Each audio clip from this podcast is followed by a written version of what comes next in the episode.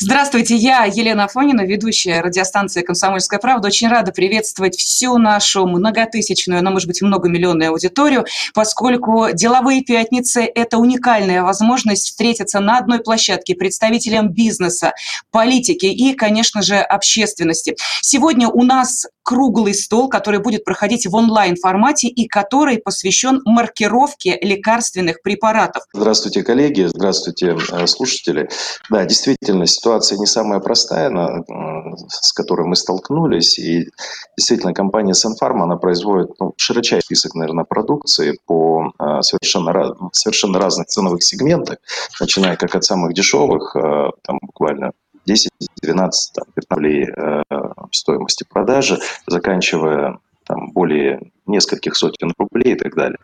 Но действительно, мы нулись э, с наиболее остро с проблемой стоимости субстанции, особенно для э, нашего локального производства, потому что э, никто из иностранных производителей совершенно, я имею в виду производитель субстанции, естественно, не заботится о проблемах производства здесь в Российской Федерации, и нам приходится искать возможности адсорбирования э, роста цены субстанции, и это идет, конечно, совершенно непросто. Э, насколько вы знаете, ну, достаточно значимый кусок э, дешевого ценового сегмента фармацевтических препаратов входит в список жизненно важных лекарственных препаратов, которые имеют ценовое регулирование.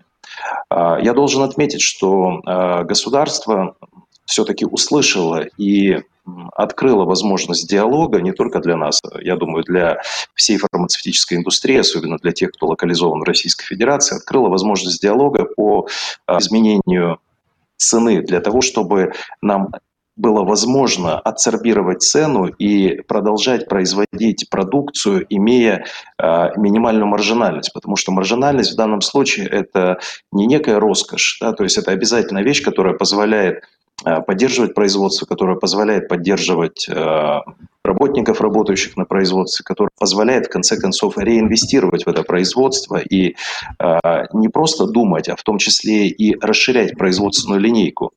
Поэтому, конечно, любое увеличение цены, особенно на продукцию, входящую в список жизненно важных, оно будет очень болезненным потому что придется ацербировать, придется жертвовать маржинальностью и придется, естественно, продолжать вести диалог э, с государством по поводу того, как это должно быть отражено, потому что мы, к сожалению, можем абсолютно полностью взять на себя э, бремя повышения цен.